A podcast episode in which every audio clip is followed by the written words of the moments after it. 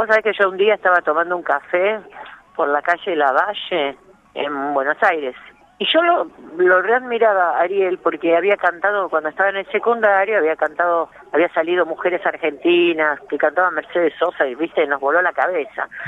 Y pasaron los años, yo era muy conocida.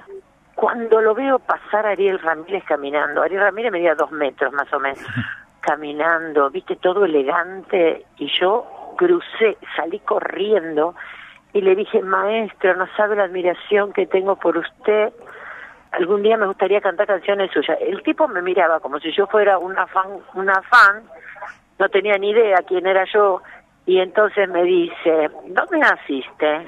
Y le digo, en Barracas, que es pleno barrio porteño, y me dice, no, si no sos del interior no podés cantar folclore. Mira. Y me dejó parando ahí en el medio de la calle y se fue. Y me dio una rabia, entonces me fui a buscar a Facundo Ramírez, al hijo, que yo no lo conocía, pero busqué el teléfono, lo llamé, le dije lo que me había pasado con el padre y le digo, quiero grabar, quiero grabar y, mostrarle a tu papá. Porque yo ya las había cantado esas canciones cuando era chica, un montón. Fuimos al estudio, grabé Volveré siempre a San Juan, Alfonsina del Mar, se lo mandé. Y a la noche, tardísimo era, eh, yo estaba acostada y escucho mi contestador automático diciendo, Patricia, te felicito por estas versiones me gustaría hablar mañana contigo para hablar de proyectos. Y a partir de ahí, bueno, el otro día nos encontramos, nos reímos por la anécdota y empezamos a preparar cosas juntos. Y tú fui dos años y pico su cantante, me llevó por todo el mundo, fue hermosísimo.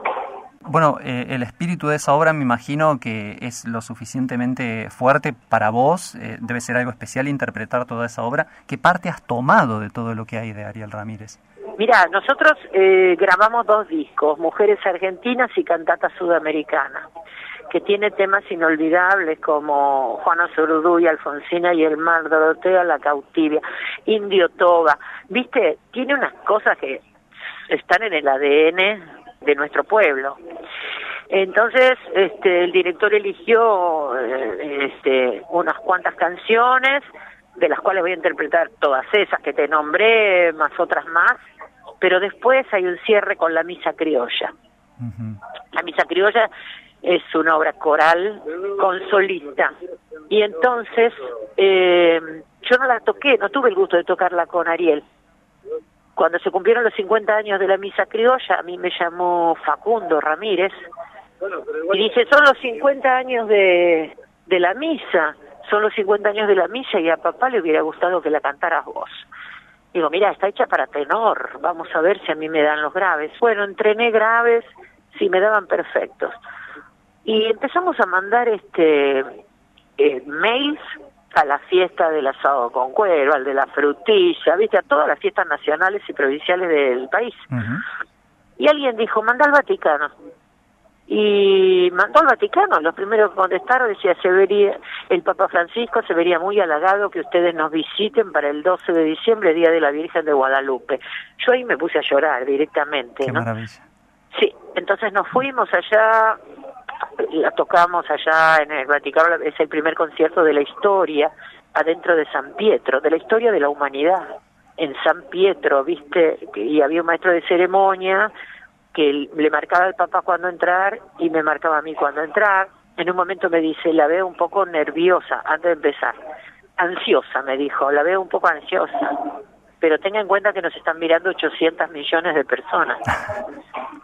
No, no, viste, el tipo recapo. Entonces me puso peor. Y lo único que pude hacer es, faltaban 10 minutos para que yo empiece a cantar. Empezar a respirar, porque me temblaba todo, ¿eh? empezar a respirar, eh, ponerme en estado de meditación y decir, Dios mío, si me trajiste hasta acá, asistime. Y sentí la asistencia, absolutamente. Cuando tomé la primera bocanada de aire, me entró más, más aire que nunca y la voz salía perfecta. De un cuerpo tembloroso no sale la voz perfecta, sale una voz temblorosa. Entonces me di cuenta que yo solamente en ese momento era un canal, que estaba asistida. Por lo tanto, interpretar la misa criolla, que es una obra muy difícil de cantar y muy hermosa, a mí me trae otro tipo de recuerdos también.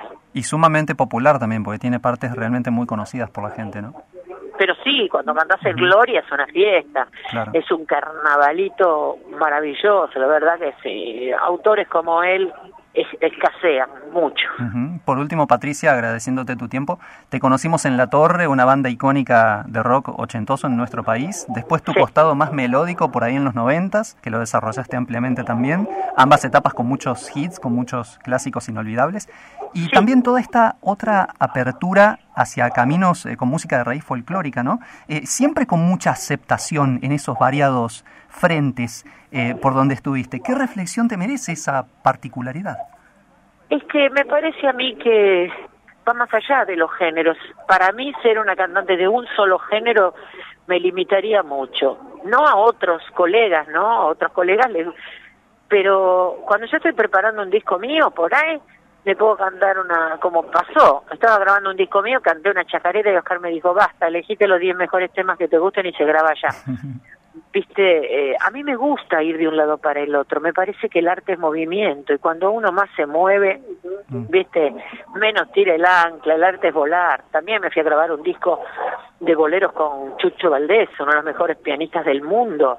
Lo grabé en Málaga y está premiado en todo el mundo, menos en Argentina, está premiado todo el mundo el disco. No sé, y siempre con aceptación, ¿eh? Yo creo que la gente elige un estilo, no elige un repertorio, en el caso mío. Entonces, más que un camino elegido, fue como por donde la vida te llevó y te dejaste sorprender y tuviste la versatilidad de, saber aceptar esos caminos, ¿no? Mira, yo todos los días me levanto y digo, Dios mío, ¿con qué me vas a sorprender hoy?